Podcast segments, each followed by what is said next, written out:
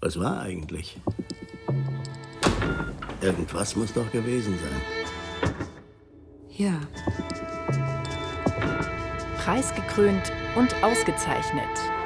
Das Beste aus 70 Jahren Hörspielpreis der Kriegsblinden.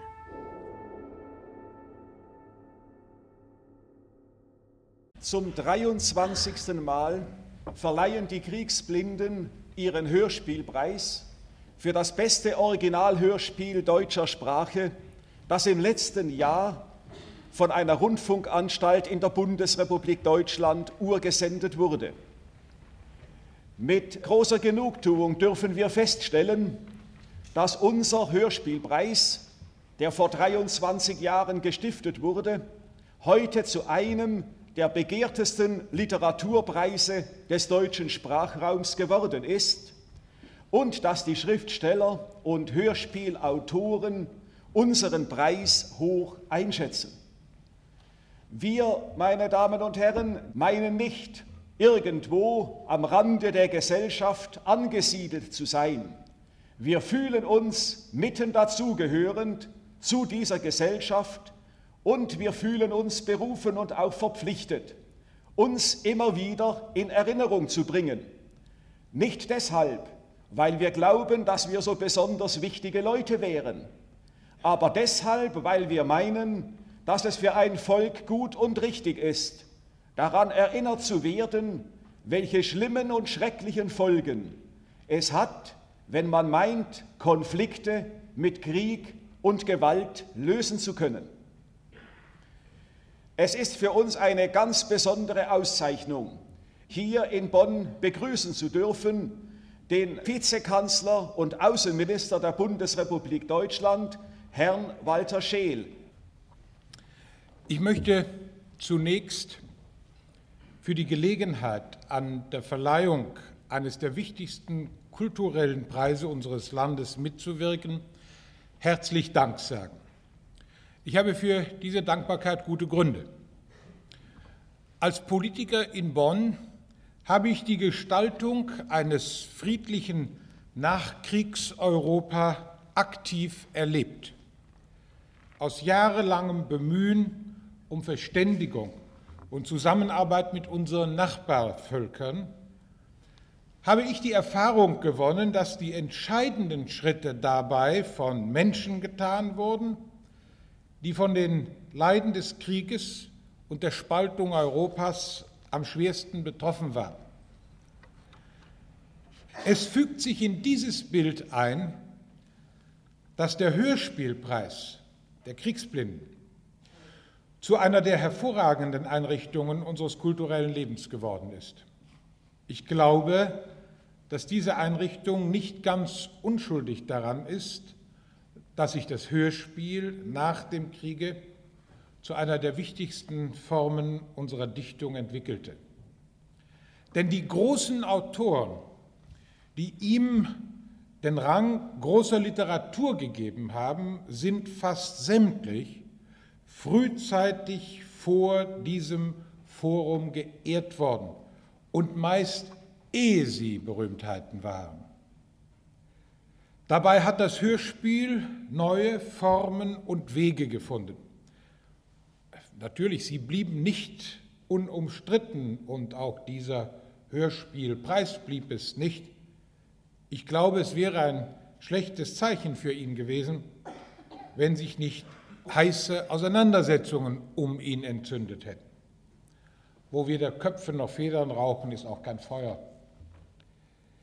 So ist der Preis geworden, was er heute ist.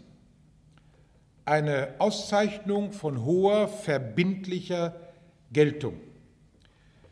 Der heutige Preisträger Alfred Behrens und sein Werk sprechen dafür. Ich bin nicht Jurymitglied und äh, Außenminister tun ohnehin gut daran, mit äh, Literaturkritik bei öffentlichen Anlässen Zurückhaltung zu üben. Ich möchte mich deshalb auf eine persönliche Bemerkung beschränken. Mir macht der Autor immer Eindruck, der es nicht nötig hat, die Missstände seiner Zeit von der Bühne herab auf schwerem Säbel zu fordern, sondern der lieber die leichte und allerdings schneidende Klinge der Ironie gegen sie führt. Ich berufe mich dabei auf Juvenal, der meinte, nur wenn das Talent versagt, so schmiedet Entrüstung die Verse. Dieser Altmeister der Satire sagt ja auch, difficile est satiram non scrivere. Bei solchen Zuständen sei es schwer, keine Satire zu schreiben. Offenbar wandte er sich damit an die echten Talente. Solche, die beispielsweise ein so vielschichtiges Gespinst aus Pop, Persiflage und Fantasie zu weben verstehen, wie das große Identifikationsspiel. Meine sehr verehrten Damen, meine Herren, der Hörspielpreis der Kriegsblinden hat den Autoren und der deutschen Literatur einen unschätzbaren Dienst geleistet. Er wurde sicher zur Förderung und Ermutigung einer noch jungen Kunstform gegründet. Ich sehe in ihm ein Signal der Ermutigung für uns alle. Ich stehe hier, um im Namen der ARD der Jury zu ihrer mit großem Mehrheit getroffenen Wahl zu gratulieren, dem Preisträger Alfred Behrens zu der Auszeichnung und dem Bayerischen Rundfunk zu der Leistung nun schon zum vierten Mal hintereinander für eine seiner Produktionen den so sehr begehrten Hörspielpreis der Kriegsblinden entgegennehmen zu können.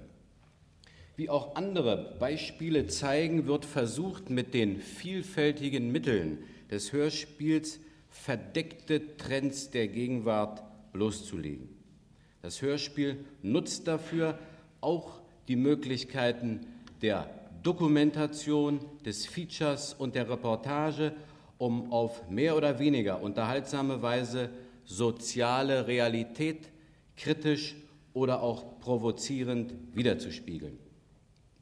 Manchen Kollegen von den Kulturressorts und manchen Autoren wäre schon zu wünschen, dass sie Erfahrungen im Umgang mit Fakten sammeln, so wie es umgekehrt etliche vordergründig aktuell tätige Kollegen gut vertragen könnten, gelegentlich in Kulturredaktionen zu weitergehenden Hintergrundbetrachtungen herausgefordert zu werden. Dadurch könnte auch der müßige Streit über die Priorität der aktuellen Programme und der Kulturprogramme in den Funkhäusern abgebaut werden. Am Anfang meiner Amtszeit als Intendant, ich komme ja vom politischen Journalismus, habe ich fest mitgestritten um diese Priorität. Speziell in unserem Sender plädierte ich beispielsweise für die stündliche Nachrichtensendung, also auch um 21 Uhr. Aber der Hörspielredakteur kämpfte für die Möglichkeit, auch Hörspiele über 60 Minuten hinaus senden zu können.